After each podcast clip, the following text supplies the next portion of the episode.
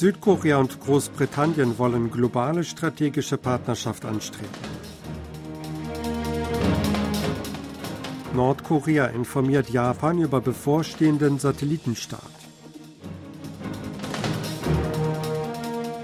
USA äußern Sorge über Technologietransfer zwischen Nordkorea und Russland.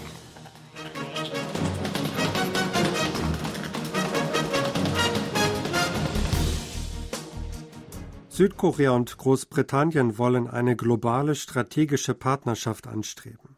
Ein entsprechendes Abkommen wird anlässlich des Staatsbesuchs von Präsident Yun Song-yeol im Vereinigten Königreich unterzeichnet. Das sogenannte Downing Street Abkommen soll die Beziehungen vom gegenwärtigen Niveau einer umfassenden und kreativen Partnerschaft auf die einer globalen strategischen Partnerschaft heben. Unter anderem wird in dem Abkommen eine gemeinsame Position zu Fragen der koreanischen Halbinsel unterstrichen. Darüber hinaus wollen beide Seiten ihren Willen hervorheben, auf globale Fragen wie den Krieg in der Ukraine und die Situation im Indopazifik sowie im Nahen Osten zu reagieren. Zudem sollen Verhandlungen über eine Nachbesserung des bilateralen Freihandelsabkommens aufgenommen werden, das zum 1. Januar 2021 in Kraft getreten war. Darüber hinaus soll ein Vorvertrag zur Kooperation bei Halbleitern unterzeichnet werden.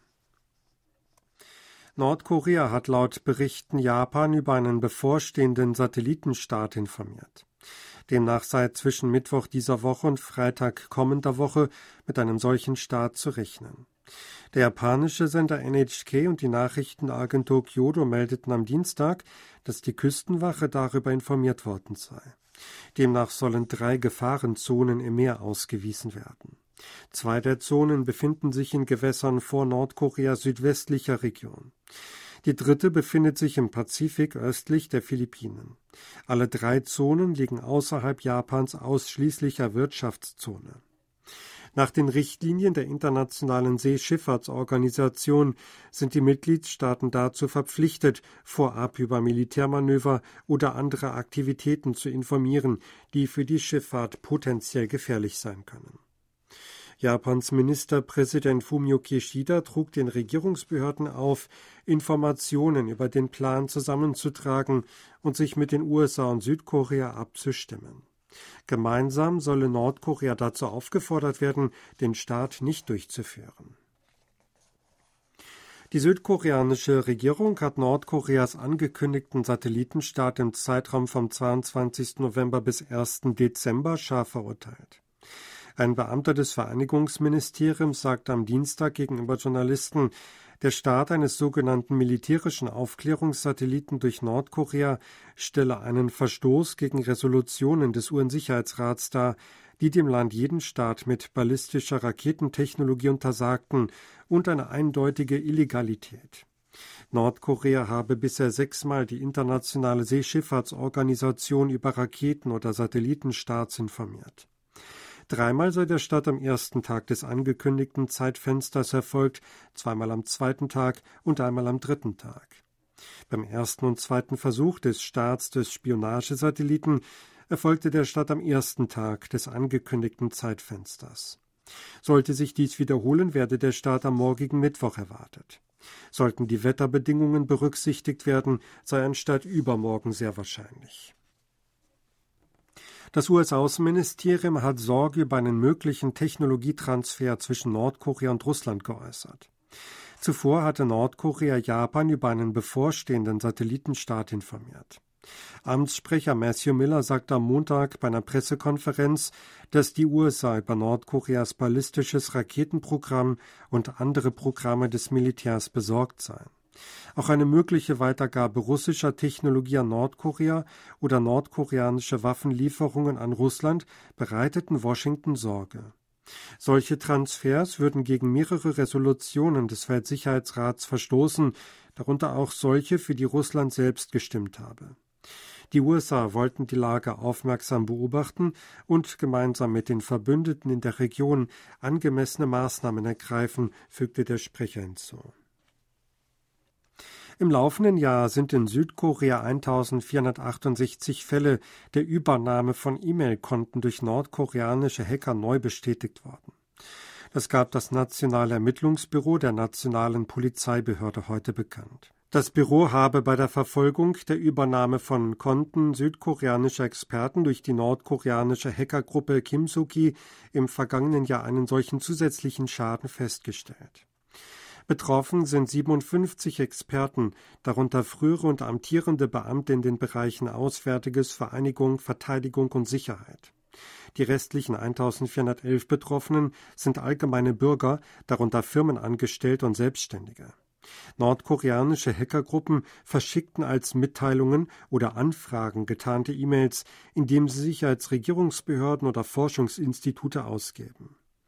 Wenn der Empfänger die angehängte Datei öffnete, wurde ein Schadprogramm für den Diebstahl von Konteninformationen installiert die UN-Sonderberichterstatterin zur Menschenrechtssituation in Nordkorea, Elisabeth Salmon, hat jüngsten Behauptungen des nordkoreanischen Botschafters bei den Vereinten Nationen, Kim Song, über nordkoreanische Flüchtlinge widersprochen. Laut dem US-Auslandscenter Voice of America am Dienstag erklärte Salmon, dass sowohl UN-Berichterstatter als auch andere Aktivisten von vielen nordkoreanischen Flüchtlingen deren Geschichten erzählt bekämen. Dass die Aussagen sehr konkret seien und immer wieder gemacht würden, zeige, dass die entsprechenden Informationen nicht manipuliert worden seien, so die UN-Berichterstatterin.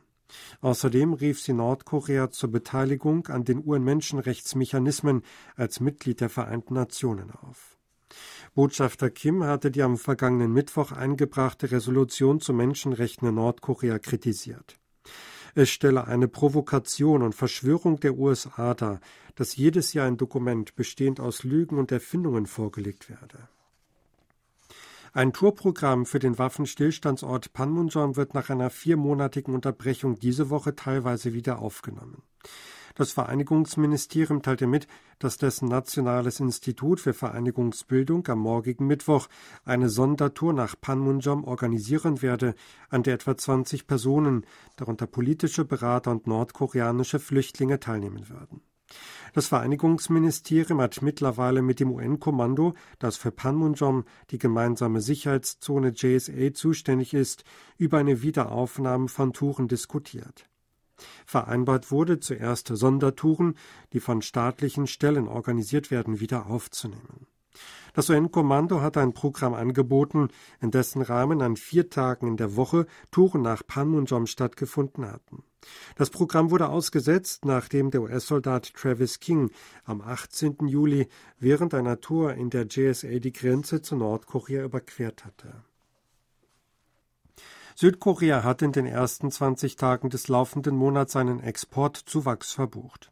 Laut dem Zollamt am Dienstag lag das Exportvolumen im Zeitraum vom 1. bis 20. November nach vorläufigen Schätzungen bei 33,79 Milliarden Dollar. Das seien gegenüber dem Vorjahr 2,2 Prozent mehr. Das monatliche Exportvolumen legte im Oktober erstmals seit 13 Monaten wieder zu, nachdem es von Oktober letzten Jahres bis September dieses Jahres im Vorjahresvergleich stets abwärts gegangen war. In der Handelsbilanz wurde im genannten Zeitraum ein Defizit von 1,4 Milliarden Dollar verbucht. Verglichen mit dem Vorjahreszeitraum verringerte sich der Verlust, damals waren es 3,74 Milliarden Dollar. Das Handelsdefizit im bisherigen Jahresverlauf beläuft sich auf 19,5 Milliarden Dollar. Kimchi ist dank der weltweit gestiegenen Beliebtheit dieses Jahr zum ersten Mal in mehr als 90 Länder exportiert worden. Laut den Handelsstatistiken des Zollamtes am Dienstag wurde Kimchi im Zeitraum von Januar bis Oktober in 93 Länder, darunter die USA und Japan, ausgeführt. Insbesondere wird in Nordamerika und Europa ein schnelles Exportwachstum verzeichnet. Es wird erwartet, dass bei den diesjährigen Kimchi-Exporten der Rekord erneuert werden könnte, der im Jahr 2021 aufgrund der Corona-bedingten Nachfrage erzielt worden war.